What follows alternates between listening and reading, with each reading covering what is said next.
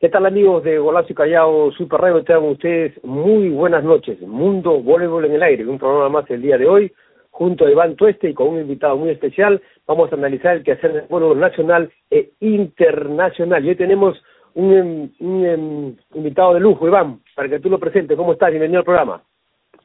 Claro que sí, David. Eh, un saludo para ti, un saludo especial a todos nuestros radioescuchas en las plataformas de Spotify, de Amazon y por la www.radiocallao.com y más que decir, eh, presentamos a Rubel Campos, el estadígrafo de la selección eh, peruana de voleibol. Eh, bienvenido Rubel a, Mundo Voley. ¿Qué tal? Muy buenas noches. ¿Qué tal? ¿Qué tal? Muy buenas noches. Eh, muchas gracias por, por la invitación y, y la idea es, bueno, aclarar algunos puntos y conversar un poquito sobre sobre este mundo de la estadística. Así es, David. Bueno. Sí, Rupert, bueno, qué bueno tenerte con nosotros. Eh, habíamos estado conversando con varios técnicos eh, de la Liga Nacional, eh, incluso técnicos que han dirigido selecciones, pero nos faltaba esta nota, nos faltaba esta nota porque eh, la gente tiene que entender la importancia que son las estadísticas en el voleibol de la actualidad. Antiguamente no se usaba, pero hoy se usa mucho y yo he vivido en carne propia muchos técnicos como eh, le sacan el jugo a este tipo de análisis y estamos con un especialista que es Ruber. Ruber, de verdad que gusto saludarte, eh, conozco tu trabajo, eh, tu profesionalismo, eh, estás este ahora, no sé en qué parte estás trabajando, porque estuviste en la última parte que me enteré estabas en Cuba, no sé si ahora estás con un equipo de la liga, Así es. pero qué bueno, es, qué bueno tenerte, Ruber.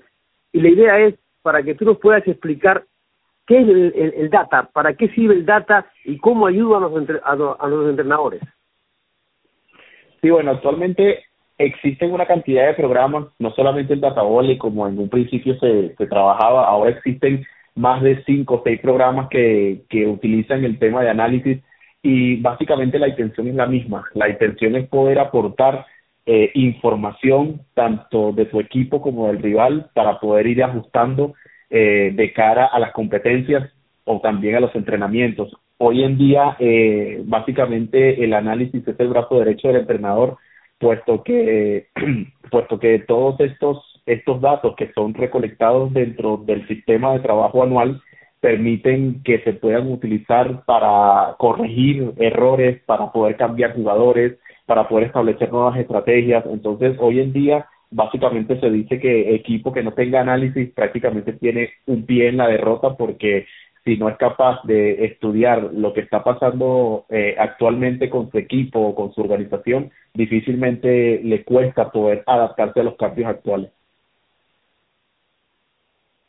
Correcto, correcto. Eh, y es importante saber que el trabajo que hacen ustedes no solamente es un trabajo para espiar al rival, sino creo que es más importante el del equipo, ¿no? Porque ustedes le, le, pueden contar al entrenador quiénes son los que mejor reciben, los que mejor bloquean, a lo mejor estamos en lo cierto.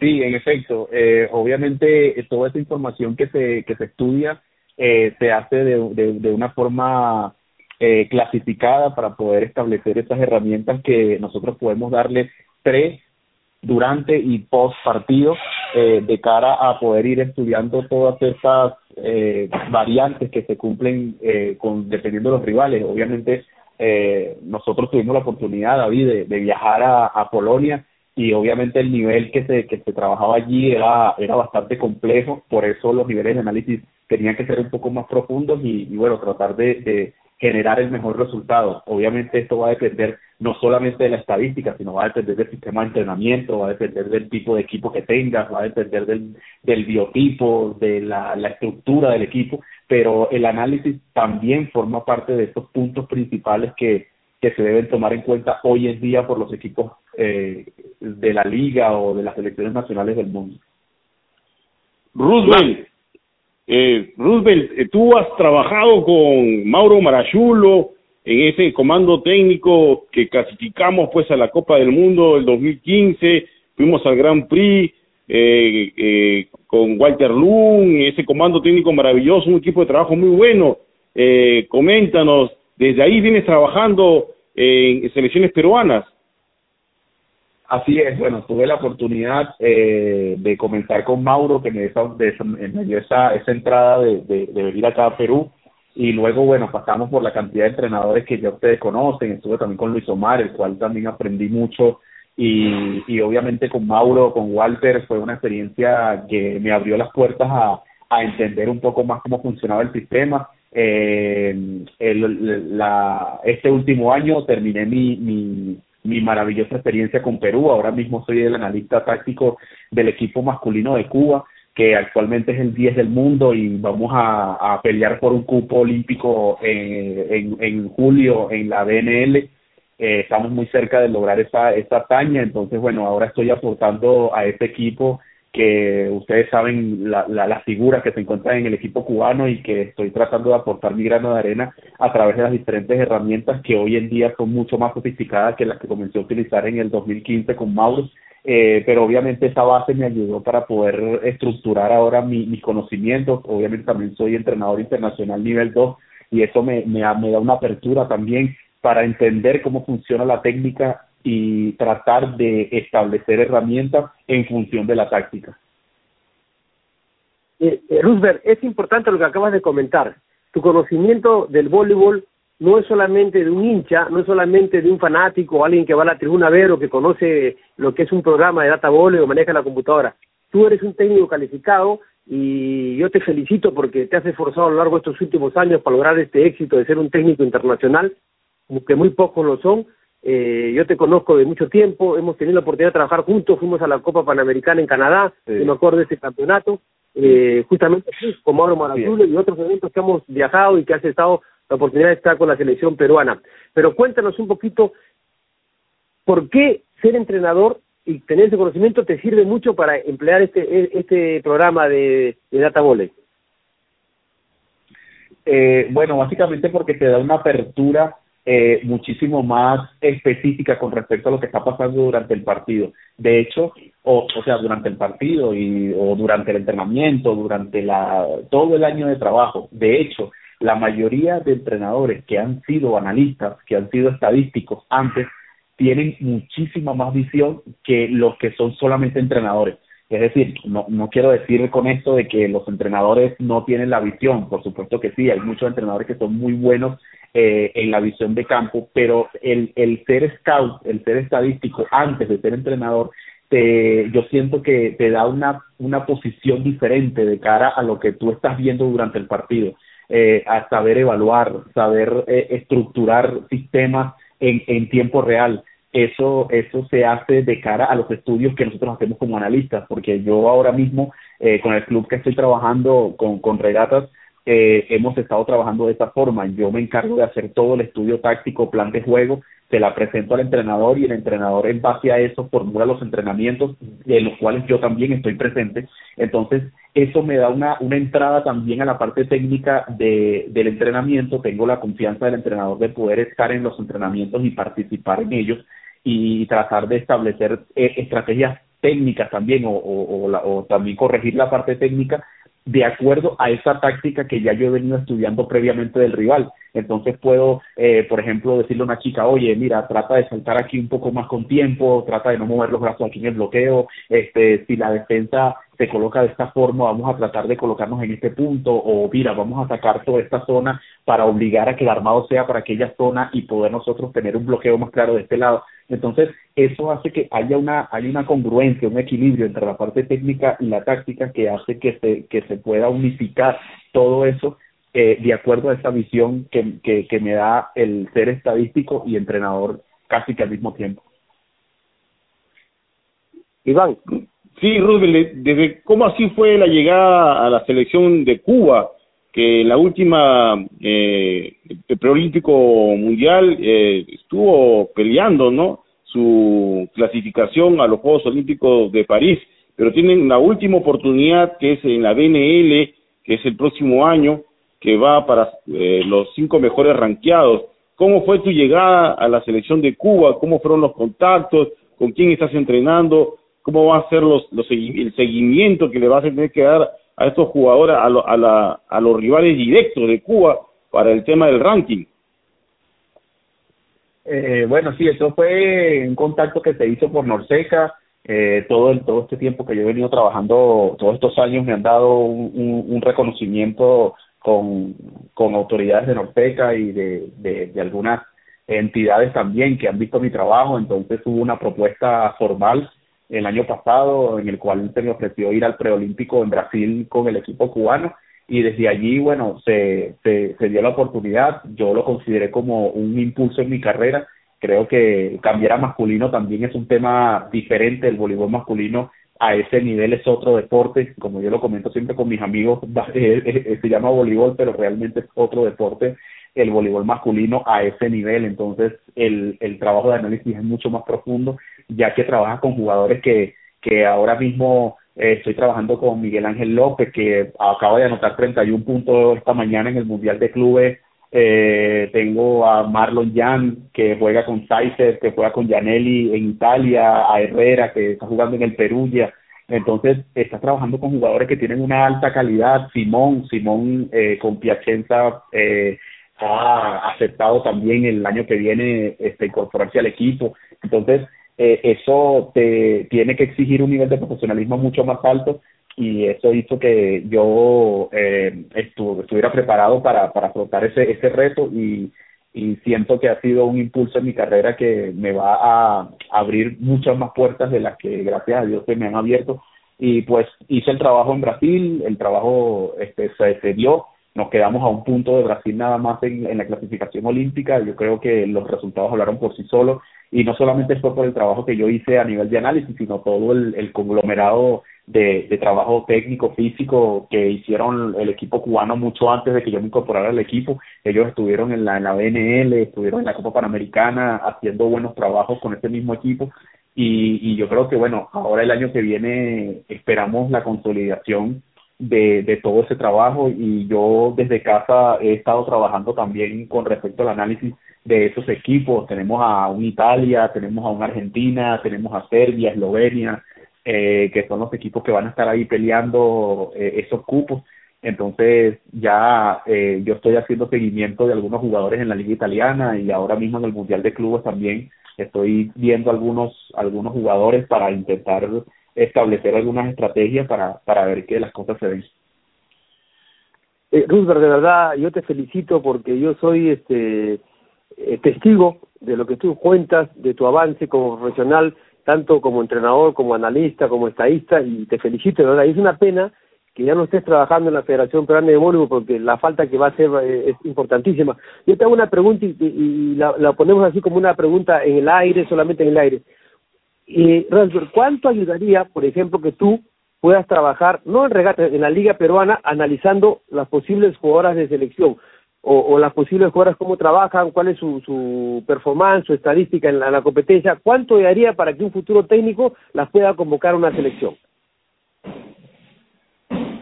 Eh, bueno, lo que pasa es que eso va a depender también del tipo de entrenador. Recuerda que eh, cada entrenador eh, exige un, una cierta cantidad de jugadoras que tengan algunas características. Entonces yo solamente me encargo es de, de eh, digamos, almacenar toda esa información que luego es utilizada por un entrenador. De hecho, es lo que yo vine haciendo todos estos años acá. Cuando estaba Mauro, yo hacía los trabajos en la liga y le presentaba el informe a Mauro y de acuerdo a eso se escogían jugadoras. También lo mismo pasó con Luis Omar. Después con, con Paco también pasó exactamente lo mismo. Yo hacía el seguimiento de las jugadoras y él iba viendo de hecho, hubo jugadoras que estuvieron en las últimas convocatorias gracias a la actuación de la liga, eh, digamos, por rendimiento en algunos fundamentos que eran necesarios para nosotros, recepción, ataque, bloqueo, etcétera. Eh, pero obviamente todo eso al final va a depender de lo que ahora vaya a necesitar y que también todo el, el, ambiente se preste. Eh, para nadie es un secreto también la cantidad de jugadoras que desistieron de estar en la selección entonces eso también trajo un, un problema para nosotros en, cuando estuve acá trabajando con Perú, porque obviamente el equipo que se venía trabajando bajo el proceso, que comenzó desde Mauro, pasando por Luis Omar y luego por Paco, entonces al final no terminaba nunca de, cuajar, no terminaba nunca de, de establecerse un equipo completo, ya que habían jugadoras que comenzaban a desistir y bueno, ya eso es un tema organizativo y ya por ahí nos vamos por otro tema que no tiene que ver con el análisis, pero pero sí, en efecto, eh, ese también fue un gran problema para, para el equipo peruano. Iván.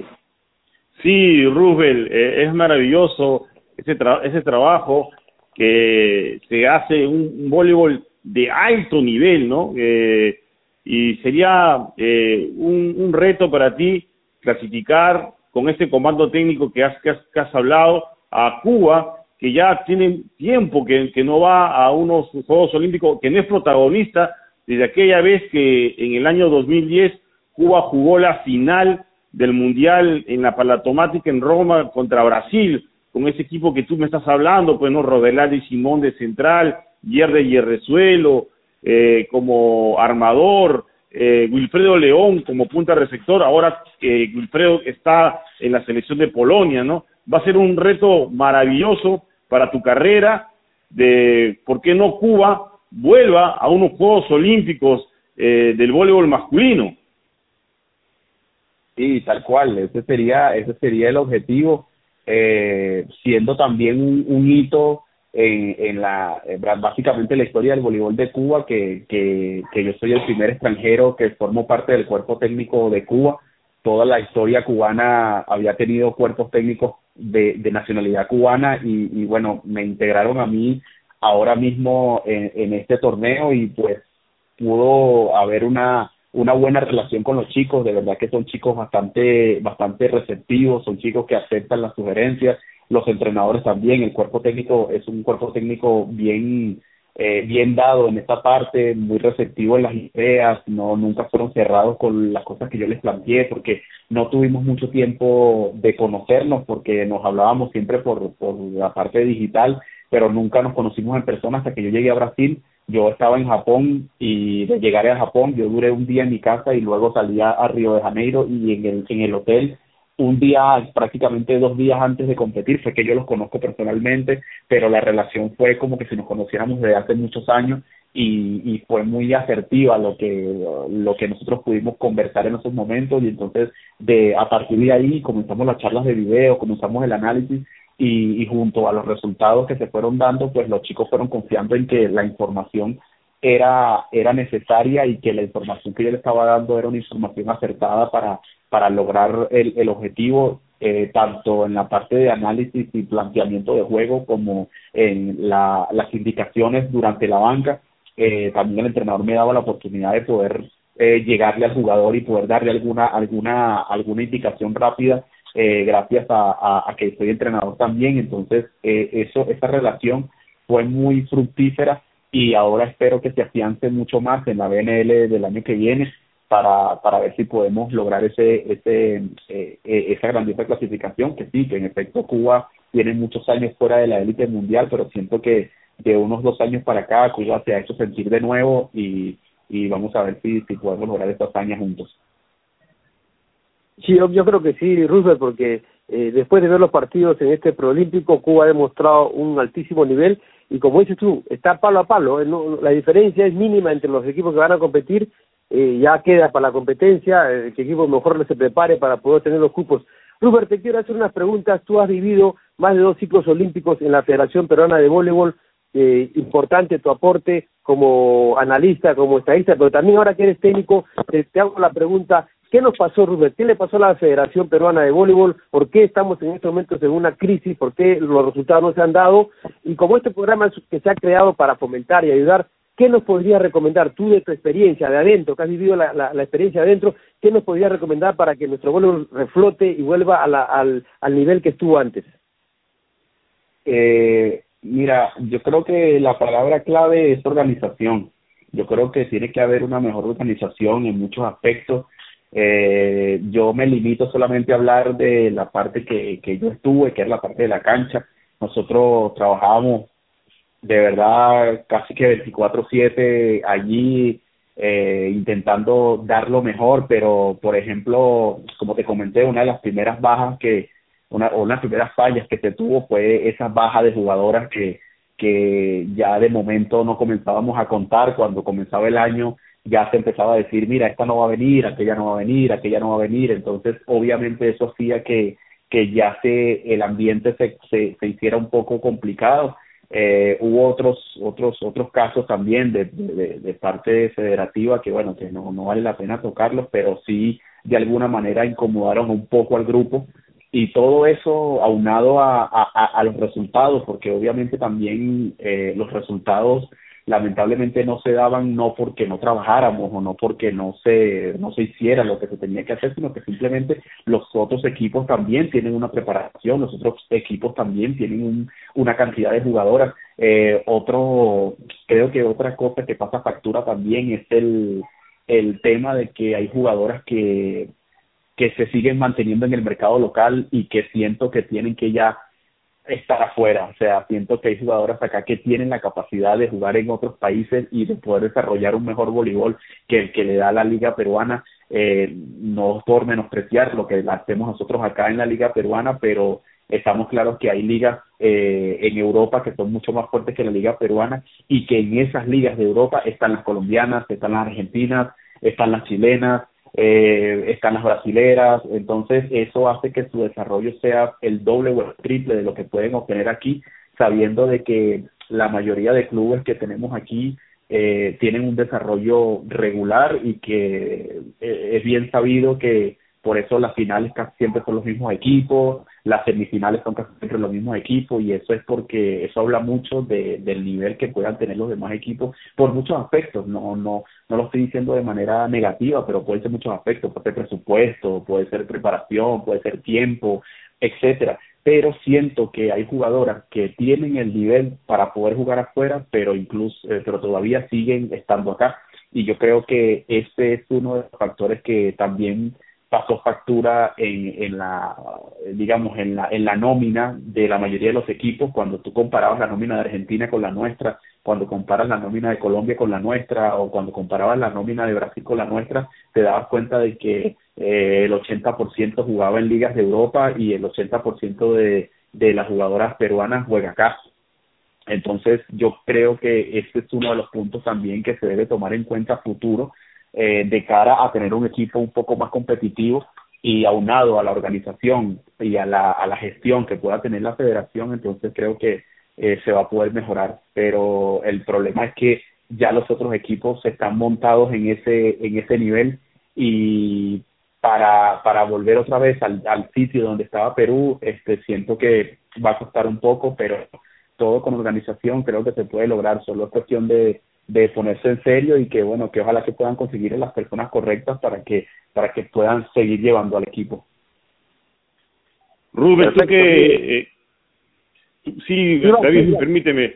Sí Rubén tú que haces seguimiento a las jugadoras peruanas que están ahora en el extranjero eh, por ejemplo Maguilaura en el Cajasol de, de España eh, eh, Ángela Leiva en el Cucuroba de Turquía eh, Suela La Rosa de las pocas peruanas que están en el extranjero, que están en el Mar Toruel de, Francia, tú que le haces seguimiento, porque tú eres eh, eh, muy eh, minucioso, ¿no? Eh, podían haber estado eh, en, selecciones, ¿no? de Perú, lamentablemente, porque su rendimiento eh, está en crecimiento, sobre todo de Marilaura y de Ángela. Sí, de hecho, es que obviamente eh, la idea era contar con toda con todas las jugadoras para para poder tener un, un, buen un buen mercado y nosotros poder tener un equipo un poco más competitivo, porque es lo que comentaba, el desarrollo en estas ligas es, es mucho mayor, entonces hay mucha más exigencia, es un juego más fuerte, es un juego más alto, eh, es un juego eh, que tiene muchísimo más partidos que acá, ese es un tema también que, que, que yo creo que pasa factura, la cantidad de partidos que se juega acá en la Liga Peruana y la cantidad de partidos que juegan en Europa. Entonces eso hace que le den un rodaje muchísimo mayor a la, a, a, la jugadora y, y entonces quiere decir que en esos países puede tener mucho más desarrollo para seguir corrigiendo técnica, para seguir entendiendo táctica, para seguir eh, eh, enfrentándose a rivales muchísimo más altos que le van a dar un juego diferente. Entonces, eh, por supuesto que la idea era que estuvieran, pero, pero bueno, como, como lamentablemente no se pudo, eh, tuvimos que trabajar con lo que teníamos y, y, y a la muestra está lo que, lo que ha pasado todos estos años. Sí, perfecto, Rubén, es clara tu opinión y es válida porque tú conoces el voleibol peruano de adentro y también de afuera. Y has usado una, una palabra organización que está faltando, no solamente a nivel de selección, sino a nivel de federación, creo yo, porque falta mucha organización para manejar el voleibol femenino, el voleibol masculino, y esta liga, por ejemplo, que ya empezó con cambios de, de fechas, con cambios de horarios, eh, bueno, ese, ese tipo de cosas, eh, la gente dice, no, no influye, sí influye, tú eres una persona que vive el voleibol internacional y como dices tú en Europa, los campeonatos se juegan cuando se tienen que jugar, los partidos sean los partidos que se tienen que jugar, no acá en el Perú que hay mucha variante, mucha situación, mucho cambio de acuerdo a situaciones que, que del entorno, pero que deberían corregirse con una buena organización. Kruger, de verdad, yo te agradezco mucho estos minutos que has tenido con el programa, eh, ha sido valiosísima tu información, la gente se ha enterado de eh, lo que es un analista, un estadista en el voleibol eh, del mundo, y te felicito de verdad y lo mejor en los éxitos para esta aventura que tienes con la selección cubana, estaremos aquí pendientes y ojalá se dé ese gran objetivo y tu gran logro de que puedas clasificar a la Olimpiada. Bueno, sí, muchísimas gracias por, por, por la invitación y poder mostrar un poquito de lo que de lo que nosotros hacemos, porque es lo que yo siempre he comentado, la gente ve siempre las jugadoras, ve siempre el show, ve siempre la que mejor ataca, la que mejor bloquea, pero siempre hay detrás un grupo que eh, trabaja 24/7 allí para que estas chicas puedan atacar, para que puedan bloquear, para que puedan prepararse físicamente. Entonces siempre hay un, desde un entrenador, eh, un asistente, hay un fisio, hay un médico, hay un, hay un analista, hay un psicólogo, hay un nutricionista, hay una cantidad de personas que están detrás de, de, de, una chica que solamente hace un ataque y que el hincha, como ustedes lo llaman, eh, aplaude y grita por la jugadora, pero también hay que, hay que saber de que hay un grupo eh, multidisciplinario que siempre está allí al pendiente de lo que esas chicas hacen para lograr esos objetivos y ojalá que puedan seguir apoyando al voleibol peruano porque es un, es un, es un, es un pueblo que le gusta mucho el voleibol. Yo, yo sigo aquí, yo vivo aquí, yo este, estoy siempre a la orden para ayudar a lo, a lo que sea necesario, no estando en el equipo nacional, pero siempre estoy dispuesto a poder colaborar con cualquiera de los, de los clubes, cualquiera de las personas que pidan ayuda para, para poder mejorar, porque es el lugar donde vivo y es el lugar que me dio muchas oportunidades para yo poder este, estar donde estoy. Entonces yo siempre voy a seguir aquí a la orden para lo que, lo que necesiten y pues agradecido a ustedes también por difundir la información de lo que nosotros hacemos y, seguir trabajando en pro del, del desarrollo. Muchas gracias. Perfecto, gracias, gracias Rubén, un fuerte abrazo a la distancia, muchas bendiciones y lo mejor para ti, éxito en tu carrera y de verdad te felicito por cómo estás creciendo, eh, no solamente como persona, sino como entrenador y como estadista. De verdad, lo mejor deseo para ti, Rus, ¿verdad? Muchas gracias. Gracias para todos. Un abrazo. Sí, muchísimas gracias para Rubén. Sí, David, como había informado Rubén de, del Perú ya eh, el Itambé Minas, Sada Cruzeiro, los equipos que son eh, protagonistas en el Mundial de Clubes que se inició el día de ayer, David, con la victoria del, del Suntory Sunderbat de Japón sobre eh, el Halban eh, de Turquía por 3 sets a 0. Eh, el equipo de la India, el Ahmedabad Defenders, eh, cayó contra el Itambé Minas por 3 sets a 0 en corridos y hoy el CIR Sicoma Peruya, que es el actual campeón mundial de clubes, eh, derrotó eh, 3 a 0 al Itambé Minas, eh, con parciales de 25-18, 26-24 25-23. Y eh, hoy debutó el Sada Cruzeiro, que es otro de los equipos que han, sabido ser campeón mundial de clubes en innumerables veces. En esta ocasión derrotó al equipo japonés en cinco parciales. David, la historia de los mundiales de clubes de voleibol masculino se inicia desde el año 89. Eh, la primera edición se realizó en Parma, Italia, y el campeón fue Parma. El segundo fue el CSK Moscú. El tercer lugar fue el, el Pirelli de Santo André de Brasil. La segunda edición fue en el año 90 en Milano, Italia. El campeón fue Milano. El segundo fue el Banespa de Sao Paulo y el tercero el Parma. En el año 91 se jugó en Sao Paulo, el campeón fue el Ravenna de Italia, el segundo fue el Banespa de Sao Paulo y el tercero fue Milano. En el año 92 se jugó en Treviso, Italia, el campeón volvió a ser Milano, el segundo fue Treviso y el tercero fue Olympiacos de Grecia. Luego tuvieron que pasar 17 años para que se vuelva a jugar el Mundial de Clubes y se jugó esta vez en Doha, Qatar en el año 2009. El campeón fue el Trentino de Italia, el segundo fue el Sicora Chateau de Polonia y el tercero fue el Zenit Kazán de Rusia. En el año 2010 se volvió a jugar en Doha, Qatar. Trentino volvió a ser el campeón, subcampeón el Sikora Belcható de Polonia y el tercero el Paikam de Teherán de Irán. En el 2011 Doha volvió a albergar, Trentino volvió a ser el campeón, esta vez el subcampeón fue el, el Wegel de Polonia y el tercero fue el Zenit Kazán de Rusia.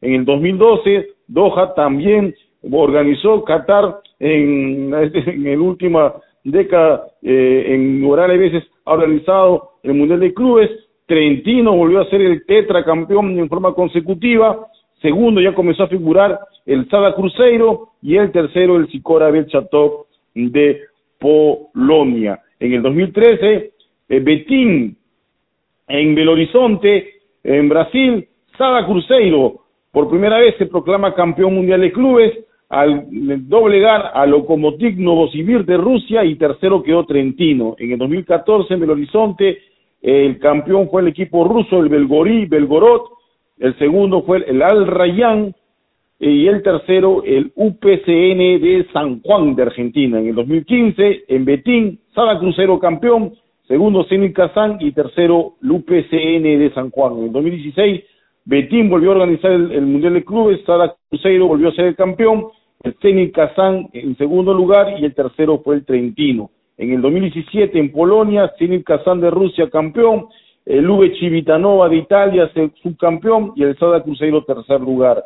El 2018 también en Polonia se organizó, Trentino volvió a, lograr ser campeón mundial de clubes en una final italiana, el segundo lugar fue el Uve Civitanova y el tercer lugar fue el Fakel de Urengoy de Rusia. En el 2019, en Betín, eh, en Brasil, Lube Chivitanova campeón, Sada Cruzeiro subcampeón y Zenit Kazán en tercer lugar. En 2020 no se jugó por la pandemia y volvió el Mundial de Clubes en el 2021. En Betín, Sada Cruzeiro campeón, Lube Chivitanova segundo lugar y el Trieste en el tercer lugar. En el 2022, que fue el último mundial que se realizó en Sudamérica, en Betín, y eh, el CIR Perulla, campeón, Trentino subcampeón y, y tercero Sada Cruz. Ahora se está jugando eh, David en el suroeste de la India, en Bangolare, y para mí pues hoy, hoy debutaron los que van a jugar la final, ¿no? El Sir Perulla, que derrotó ahí también Minas por 3 a 0, y el Sada Cruzeiro que logró un, un, en un partido durísimo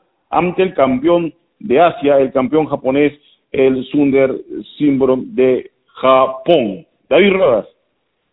Sí, y justamente cuando Ruther comentaba que ahora está trabajando con el voleibol masculino de, de Cuba, y es verdad, ¿no? Si, si bien es cierto, eh, es se llama el voleibol, pero ver jugar el masculino es una cosa increíble por, por la forma, por la velocidad, por la, por la parte física que se necesita para jugar verdaderos atletas y de verdad que estamos, hemos visto no los partidos completos Iván porque no hemos tenido tiempo pero sí hemos visto un poco los partidos y como dices tú creo que la final eh, va a ser entre los equipos. Yo creo que este equipo brasileño que jugó el día de hoy ha demostrado que tiene capacidad como para jugar la final. Vamos a esperar, vamos a esperar. Es un bonito campeonato. Eh, eh, se puede ver por la internet, ¿no es cierto? Eh, los partidos.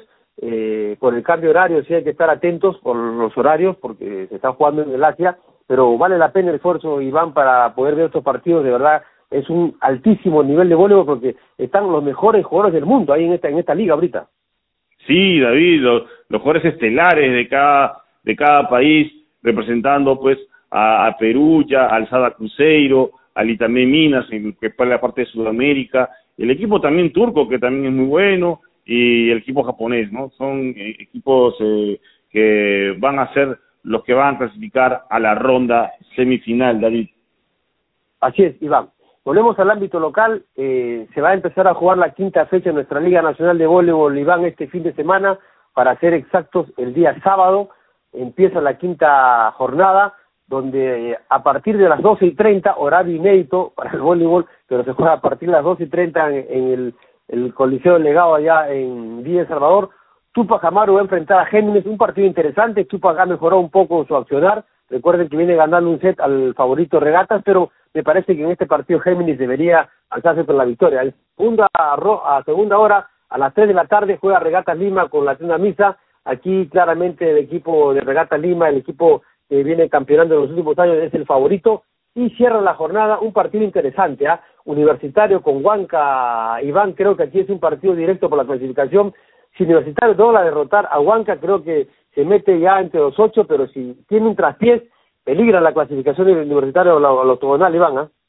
Sí, pero Universitario viene en buen pie, con dos victorias consecutivas, que ya vimos con César Arrece, esa participación, eh, ganándole pues el último encuentro en un buen a Círculo Esportivo Italiano, antes a Latina Misa, y está enviada para que eh, Universitario juegue el clásico eh, del voleibol eh, peruano, ese del fútbol, el voleibol, que se va a jugar el día domingo 17 y ya se están tomando las medidas respectivas para la seguridad, David, para que no vuelva a ocurrir lo que pasó hace 12 años. Sí, ojalá, ojalá Iván no suceda nada, el voleibol siempre es un deporte familiar, el voleibol es un deporte donde van las familias completas, donde se sientan los hinchas de un equipo, al lado de los hinchas de otro equipo, hacen barra a su equipo, termina el partido, se dan la mano y se van, así tiene que ser, yo creo que eso se, tiene que cuidar y esperemos tanto los hinchas de Universitario como Alianza Lima se sepan comportar porque esperemos que salga de la mejor manera este partido y que salga ganando el voleibol, ¿no es cierto? Y que se demuestre que uno puede hacer una competencia sana sin, sin necesidad de violencia. Seguimos con la fecha del domingo a, a las 12 y 3, eh, perdón, a las 12 y 30 sí, Deportivo Alianza, que creo que es el equipo favorito para perder la categoría, va a enfrentar a un Rebasa Costa que está bien este año, que ha formado un buen equipo, creo que Rebasa Costa es el amplio favorito para este primer partido del domingo. A las 3 de la tarde juega otro partido de descarte, Deportivo Soan con Círculo Deportivo Terán, otro partido que se las trae Iván, porque creo que el equipo que pierda también prácticamente le dice adiós, sobre todo Chirco, ¿no? que no ha tenido eh, victorias, entonces si Chirco lo pierde ante Soan prácticamente le dice adiós a esa posibilidad de clasificar entre los ocho. Y en el partido de fondo, Iván, creo que es el partido de la jornada, el partido de la fecha, van a jugar Alianza Lima con San Martín de Porto, dos equipos que están invictos, que están liderando la tabla de posiciones, un partido que se las trae, Iván. Sí, es el partido de la semana, ¿no? Eh, que se va a las cinco y treinta de la tarde en Negado, en el Polideportivo de Villa Salvador, Alianza Lima de San Martín. Vamos a ver eh, quién está más afiatado, si es que el profesor Rafael Petri guarda para como una estrategia o el, profesor Vinicius, pero creo que los dos van a meter toda la carne al asador y va a ser un muy espectáculo, David, porque son los equipos que han sido protagonistas en los últimos eh, campeonatos de la Liga Nacional junto al tricampeón que es Regata Lima, que dirige el argentino Horacio Bastit. Así es, y en la tarde de posiciones justamente, por mejor diferencia en el Áveras de 7 puntos, San Martín está puntero con 12 puntos, sigue Alianza Lima con 12 y tercero Regata Lima con 12. Eso quiere decir que ahí están los tres equipos que son candidatos a, estar en el podio de la liga, con un Rebasa Costa y un Géminis que están de cerca, ¿no es cierto? Que también, si mejoran su performance, ya hay que esperar qué, qué refuerzos trae el Deportivo Swan. Recuerda que Tato Rivero dijo que iban a traer unos refuerzos más americanos. Si traen refuerzos que, eh, que puedan ayudar a, mejorar, Swan también puede ser un equipo que dé pelea en esta liga. Así que vamos a esperar este fin de semana en la Liga Iván. Invitamos a todo el público para que sea presente eh, en el Coliseo de eh, Villa El Salvador en el legado y hay una situación que les queremos contar. Usted si adquiere su entrada eh, eh, por la página web de la empresa y o en el Coliseo, usted también puede comprar un ticket para su carro. Ya han habilitado que se pueda comprar un estacionamiento para los carros. Eso, eso es buena, una, una buena noticia, Iván, porque mucha gente que va hasta el El Salvador eh, no, no tenía sitio donde estacionar y usted sabe como la inseguridad que estamos viviendo, bueno, qué bueno que ahora se haya implementado, es un costo eh, que se paga adicional y usted tiene la posibilidad de eh, estar entrar con su carro al polideportivo, Iván. Sí, y, el escenario es, es apoteósico y hay mm, bastante campo para poder poder estacionar los vehículos no particulares y eso es una buena medida para la realización de esta Liga Nacional Superior de voleibol femenino en categoría mayores esta temporada 2023-2024, David. Perfecto, Iván. Con esta información ponemos punto final al programa del día de hoy. Nosotros nos reencontramos el próximo martes, Iván, con toda la información del Mundial de Clubes, de nuestra liga, de lo que está pasando en Europa con nuestras compatriotas. Les quiero indicar que eh, Regalado está a un pie de firmar por un equipo de Croacia se ha recuperado su lesión y la última información que me han brindado es que estaría jugando en un equipo de Croacia. La próxima semana vamos a confirmar en qué institución va a regresar el voleibol europeo Cate regalado. Iván, su despedida. Sí, David, que quería informar sobre el sudamericano escolar, donde Perú ha hecho una muy buena campaña con el Colegio San Martín, el, Colegio Parroquial San Martín de Porres y Iquitos, debutó ganando al Uruguay 3 a 0, le ganó a Brasil 3 a 0, le ganó a Surinam 3 a 0 y hoy en la mañana derrotó a Chile 3 a 0. Eh, y eh, va a jugar a las 11 de la mañana, hora de Santiago, el día de mañana, 8 de diciembre, ante Brasil, en la final del sudamericano escolar, ahí donde está eh, la capitana de la selección infantil que nos llevó al mundial, se llama Ariana Vázquez. Eh, David, eh, ponemos punto final con la última información. Sola La Rosa en el Mar Cuen Beruel le ganó al Fras Avenue por 3 a 0. Actuación de Sola La Rosa como armadora titular y su equipo se ubica en la novena ubicación ya terminada 10 fechas de la Liga de Francia con 11 puntos. Con eso pongo punto final. Sí, David. Qué buena información, Iván. Nos vamos con un triunfo peruano y eso es importante resaltarlo. Nosotros nos encontramos el próximo eh, martes en nuestro programa. Usted nos escuchó por la www.radiocallao.com, por Spotify a nivel mundial y por Amazon. Tengan ustedes muy buenas noches y que Dios los bendiga.